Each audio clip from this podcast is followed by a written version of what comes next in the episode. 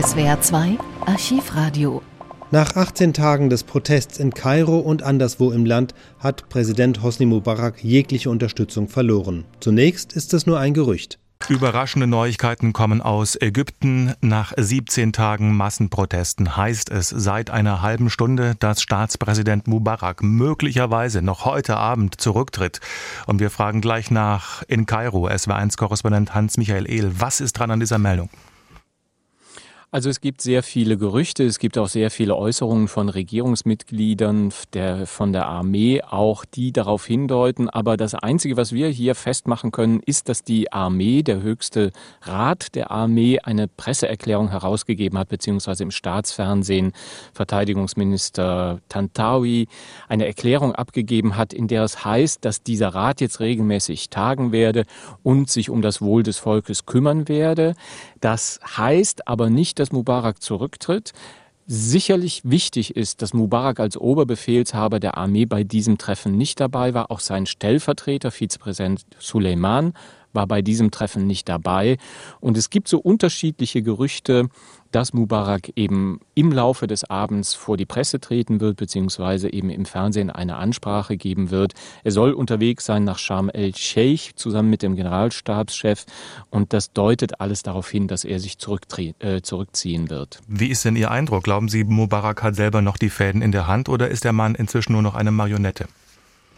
Nein, wir haben ja in den vergangenen Tagen schon erlebt, dass im Grunde genommen alle öffentlichen Stellungnahmen von seinem Vizepräsidenten Omar Soleiman kamen, dass er praktisch in der Öffentlichkeit kaum noch in Erscheinung getreten ist, dass er immer nur zitiert wurde, eben von, von seinem Vizepräsidenten. Viele haben vermutet, dass er gar nicht mehr in Kairo ist, sondern dass er schon in Sharm el-Sheikh ist, wo er ja auch ein Domizil hat.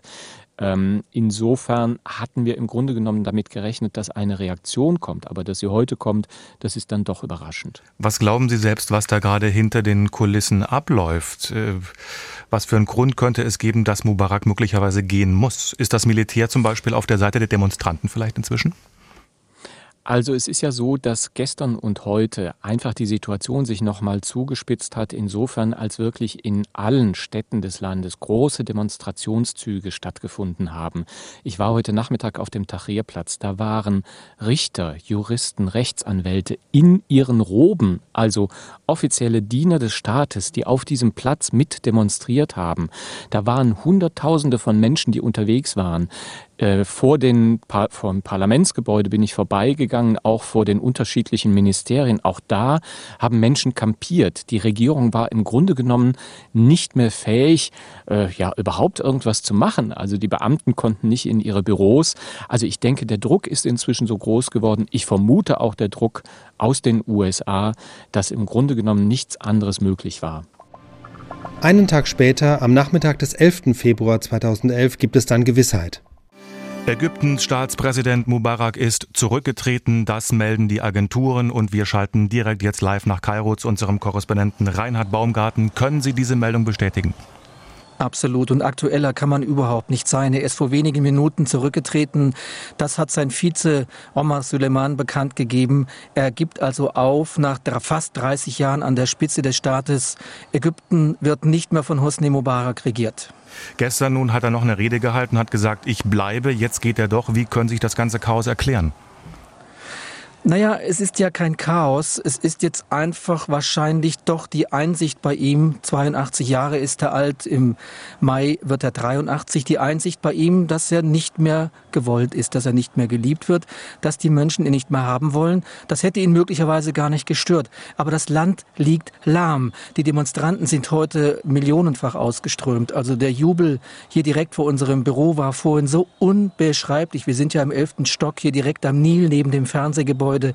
Da hatten sich im Laufe des Tages viele, viele tausend Menschen versammelt. Und als dann jetzt hier um 17 Uhr Minuten bekannt gegeben wurde, Mubarak ist zurückgetreten, da sind sich die Leute in die Arme gefallen, sie haben sich geküsst, sie haben sich beglückwünscht, sie haben ägyptische Fahnen geschwenkt. Mubarak ist Geschichte nach drei Jahrzehnten an der Macht. Hat man auch gesagt, wer nun diese Macht übernimmt, das heißt, wird der Vizepräsident Suleiman möglicherweise die Macht übernehmen und damit würde ja dann das alte Regime noch an der Macht bleiben? Ja und nein, das gilt es jetzt natürlich auch in den nächsten Stunden oder möglicherweise auch Tagen erst einmal auszuloten, was jetzt passiert. Äh, was jetzt ganz konkret verkündet wird, ist, dass ein Militärrat die Regierungsgeschäfte übernehmen wird. Ist es nun ein Coup d'etat? Ist es ein Putsch der Generäle? Fragezeichen. Wie war die Rolle von Omar Suleiman dabei? Er ist ja auch General. Er war 18 Jahre lang Geheimdienstchef. Das sind ja alles Leute, die aus diesem äh, Armeestall vom Militär kommen. Also insofern, wir müssen uns da ein bisschen gedulden, was das jetzt konkret heißt. Wir wissen ganz konkret, Ägypten hat keinen Präsidenten Mubarak mehr. Und einen weiteren Tag später dann keine Demonstration mehr, dafür das große Aufräumen. Tag 1 nach Hosni Mubaraks Rücktritt. Das große Reinemachen hat begonnen. Viele hundert Menschen sind zum Platz der Befreiung gekommen, um aufzuräumen. Unter ihnen sind die Studentinnen Hala und Mahita. Es ist das allererste Mal, dass ich freiwillig eine Straße fege. Es macht mich glücklich. Wir haben uns sehr verändert.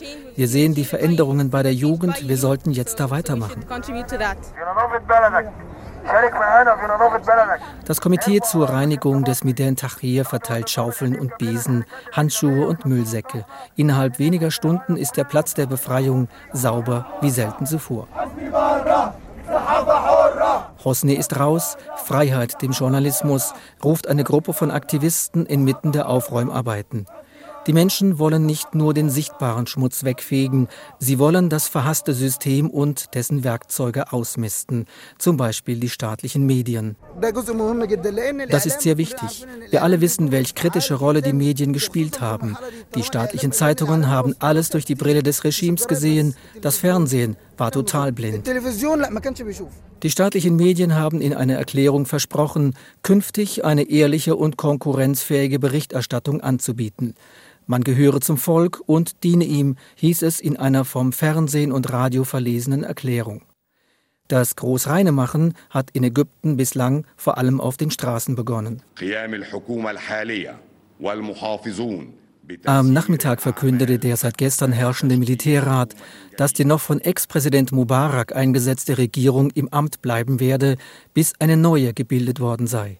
Einen Zeitplan dafür nannte Militärsprecher Yahya Fergani nicht.